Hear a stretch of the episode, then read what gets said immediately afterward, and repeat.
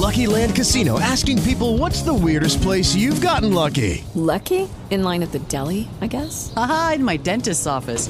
More than once, actually. Do I have to say? Yes, you do. In the car before my kids' PTA meeting. Really? Yes. Excuse me, what's the weirdest place you've gotten lucky? I never win and tell. Well, there you have it. You can get lucky anywhere playing at LuckyLandSlots.com. Play for free right now. Are you feeling lucky? No purchase necessary. Void where prohibited by law. 18 plus. Terms and conditions apply. See website for details.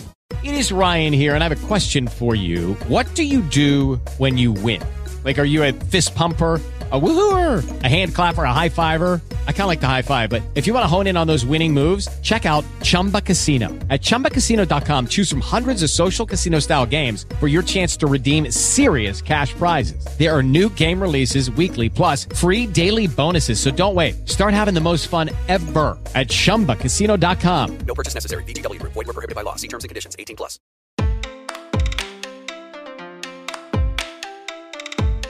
Todos nós gostaríamos de viver em um mundo pacífico e harmonioso, não é mesmo? Um lugar onde as diferenças e as características particulares das pessoas fossem respeitadas, independentemente de suas orientações sexuais e identidades de gênero. Essa é uma das intenções dos princípios de Yogyakarta, um documento que foi elaborado para que os direitos humanos sejam garantidos e aplicados a toda a população LGBTQIAP+, no mundo. Quer entender melhor o que são esses princípios e o que eles representam? Então continue aqui, porque agora vamos conversar com o Frederico Martins, advogado de contencioso e arbitragem no Matos Filho Advogados, sobre os princípios de Yogyakarta.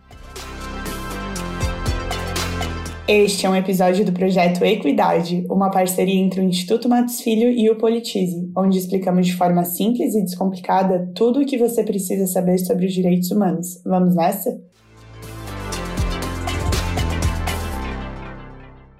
Olá, Frederico, muito obrigada por participar do episódio de hoje com a gente. Olá, Fraia, muito obrigado por me ter como convidado para o episódio de hoje. É um prazer. Bom, Frederico, vamos começar indo direto ao assunto. O que exatamente são os princípios de Yogyakarta? Então, os princípios de Yogyakarta eles são uma primeira tentativa de criação de normas internacionais relacionadas à defesa da liberdade de identidade de gênero e orientação sexual. A tentativa ali é de é, elaborar um material que pressupõe a aplicação da Carta né, de Direitos Humanos, a Declaração Universal de Direitos Humanos da ONU, para essa comunidade LGBTQIAP+.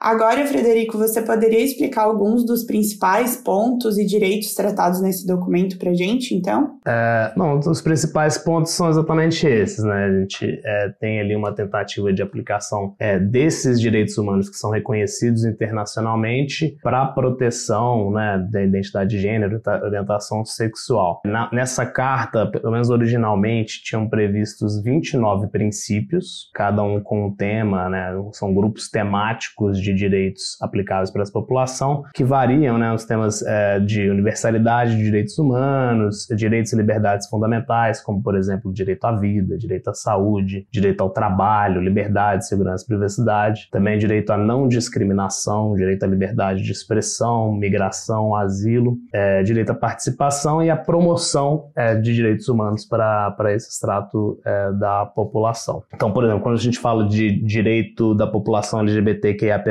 ao gozo universal de direitos humanos, a Carta estabelece que os Estados devem é, emendar né, as suas leis para reconhecer a indivisibilidade de todos os aspectos da identidade humana e implementar programas de educação e conscientização para garantir o pleno gozo desses direitos por essa população. Mesma coisa para direito à igualdade e não discriminação. É, também prevê que os Estados devem prever né, que esses princípios são aplicáveis também a questões de orientação de sexual e identidade de gênero. Então, quando a gente fala de não discriminação, né, por exemplo, você vê aqui na Constituição do Brasil, tem lá é, de não ser discriminado por raça, religião, etc., que também você incluiria orientação sexual e identidade de gênero por serem classes protegidas de acordo com esses princípios. É, mesma coisa, direito ao reconhecimento é, da população perante a lei é de que essas, essa população deve ter protegido a sua capacidade de usufruir de todos os direitos e deveres previstos é, nas leis do, dos estados que seriam signatários desses princípios. É a mesma coisa para a constituição de família Né? Os princípios prevêem que os estados deveriam prever medidas legislativas, é, todas as salvaguardas necessárias para garantir que a popula população LGBTQIA+, possa, de forma livre e segura, constituir família. Então, aí entra desde acesso à adoção, casamento, união civil, como queira definir, reprodução assistida, sem qualquer tipo de discriminação. É, e ainda é, o direito da população a recursos jurídicos e medidas corretivas. E aqui é, você preveria, por exemplo, a proteção e assistência da, da, dessas pessoas que têm seus direitos violados pelos estados que sejam signatários. Aqui a gente estaria tratando, por exemplo, de questões relacionadas a homofobia ou discriminação por identidade de, de gênero. Então, aplicação da, da lei para coibir esse tipo de violação. E qual é a importância desse documento no cenário internacional atual na proteção da população LGBTQIAP+. O documento, ele não é eh, como a carta, né, como a Declaração Universal de Direitos Humanos da ONU, um, um tratado é, propriamente dito, mas ele é visto como o primeiro documento que traz uma referência à garantia de direitos fundamentais à comunidade LGBT. Então, por conta disso, vários estados, ainda que o, os princípios não sejam um tratado internacional de fato, mas vários estados reconhecem ou endossam aqueles princípios para servir como base para a elaboração de leis e políticas públicas. Então, é, um exemplo disso é a Holanda, por exemplo, que endossou os princípios e eles serviram de bases para a elaboração de uma lei federal para a proteção da população transgênera. Isso foi em 2014. Essa lei é, foi elaborada com base nos princípios e permitem, por exemplo, que as pessoas transgênero possam mudar de identidade de gênero, no documento oficial, etc. E tal. É, o Uruguai também é, reconhece a identidade de gênero de todo cidadão uruguaio. É uma lei que foi passada por lá em 2009 e também seguindo lá o terceiro princípio é, dos princípios de Yogyakarta. Mas ele não é um documento reconhecido pela ONU, por exemplo, né? Não, não é porque a, as partes que se reuniram na, em Yogyakarta para elaborar esses princípios, elas não eram representantes oficiais dos Estados-membros da ONU. Então, isso em sede de direito internacional, é, você precisa que aquela parte que negocia um tratado seja um representante do, do Estado Estado-membro, ou no, no, jargão aí, uma palavra grande, o plenipotenciário. Não eram, entendeu? Mas ainda assim, como faz uma relação direta com a Declaração Universal de Direitos Humanos, e assim, para a população LGBT como eu, é uma questão de bom senso, né? Você vai aplicar direitos humanos para todas as pessoas humanas. É, e como eles fazem essa relação, o, documento serve de inspiração e base de princípio para muita política pública, mas não, não é um, um, um instrumento de direito internacional ainda. Perfeito. Então, só para recapitular, os princípios de Yogyakarta, eles não possuem força de lei por não terem sido elaborados por representantes de estados e por não serem reconhecidos por organizações internacionais como a ONU, certo? Exato. Mas, na sua visão, você considera que esses princípios deveriam ser aplicados como lei no direito internacional ou que, de certa forma, o documento sirva de fundamentação na elaboração de um tratado internacional específico sobre os direitos LGBTQIAP+.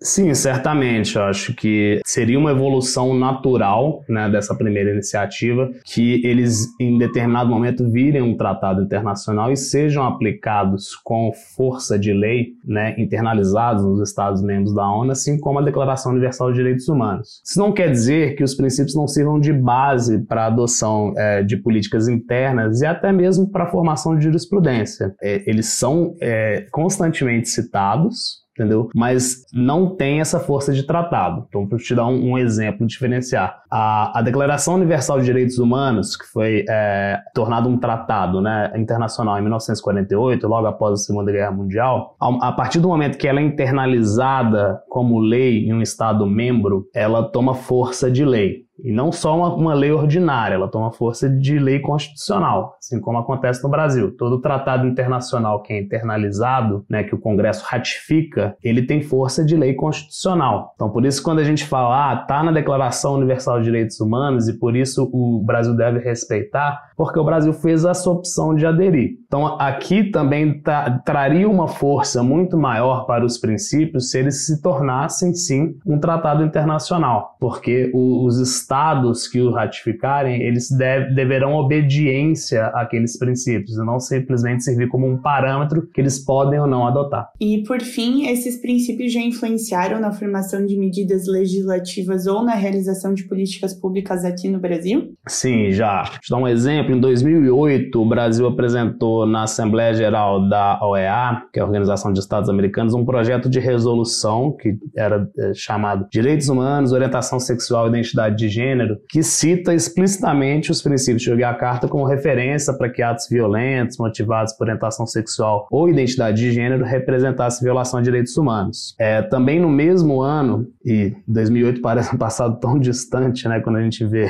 tudo que aconteceu até hoje, a Secretaria Especial de Direitos Humanos republicou o documento para distribuir na primeira Conferência Nacional de Lésbicas, Gays, Bissexuais, Travestis e Transsexuais e também faz menção direta a esses princípios. Além disso, o Supremo Tribunal Federal já citou os princípios de jogar carta em pelo menos 11 oportunidades em julgamentos. E, e não, não é qualquer julgamento, são julgamentos relevantes. Então começou com o ministro Marco Aurélio, que acabou de aposentar, em 2018, quando ele reconheceu o direito constitucional de pessoas transgênero de realizarem a alteração no registro civil. No mesmo ano, o ministro Dias Toffoli, também num, julgamento com relação à alteração de registro civil, dessa vez independentemente de cirurgia de redesignação de sexo, ele também cita os princípios como uma forma de fundamentar é, esse direito constitucional. E o racional adotado pelo Supremo é justamente de que a Declaração Universal de Direitos Humanos é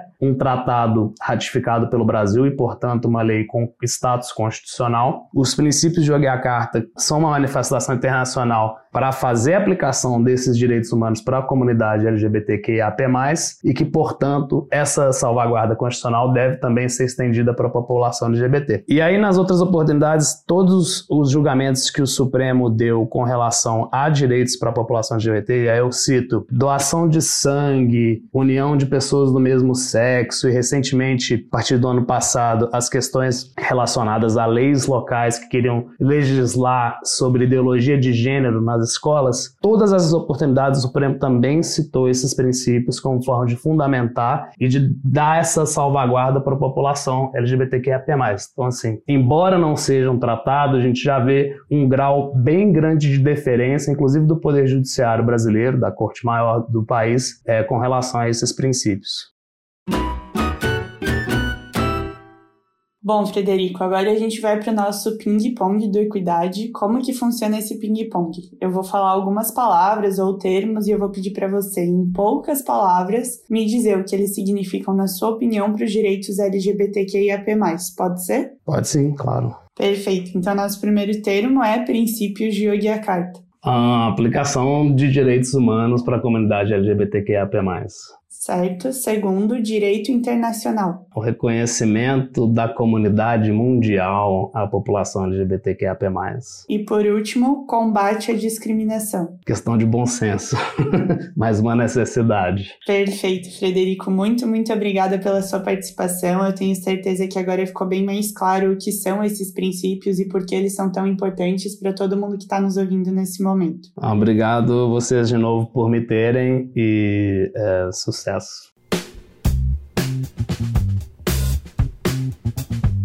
Os princípios de Yogyakarta são um dos mais importantes documentos internacionais sobre os direitos LGBTQIAP+. Essa relevância está principalmente na forma detalhada e rica na qual esses direitos são tratados, reconhecendo os direitos dessa comunidade como direitos humanos e reivindicando que os seus dispositivos sejam incorporados na legislação internacional. Além disso, conforme o que foi conversado, foi possível perceber que esses princípios influenciaram algumas ações e medidas feitas no Brasil no combate à discriminação por orientação sexual e identidade de gênero. Aliás, você quer saber quais os direitos LGBTQIAP+, que são garantidos no nosso país? Então não perca na semana que vem o nosso próximo episódio, onde a gente vai falar sobre os direitos LGBTQIAP+, aqui no Brasil. Por hoje, ficamos por aqui, agradecemos imensamente o Frederico pela participação e esperamos que você tenha gostado desse episódio episódio. Ele é um dos vários conteúdos que produzimos no projeto Equidade, uma parceria entre o Instituto Matos Filho e o Politize. Além desse podcast, você também pode conferir os nossos conteúdos em formato de texto e de vídeo. Acesse a página do projeto no portal do Politize e confira tudo o que você precisa saber sobre os direitos humanos. Até a próxima!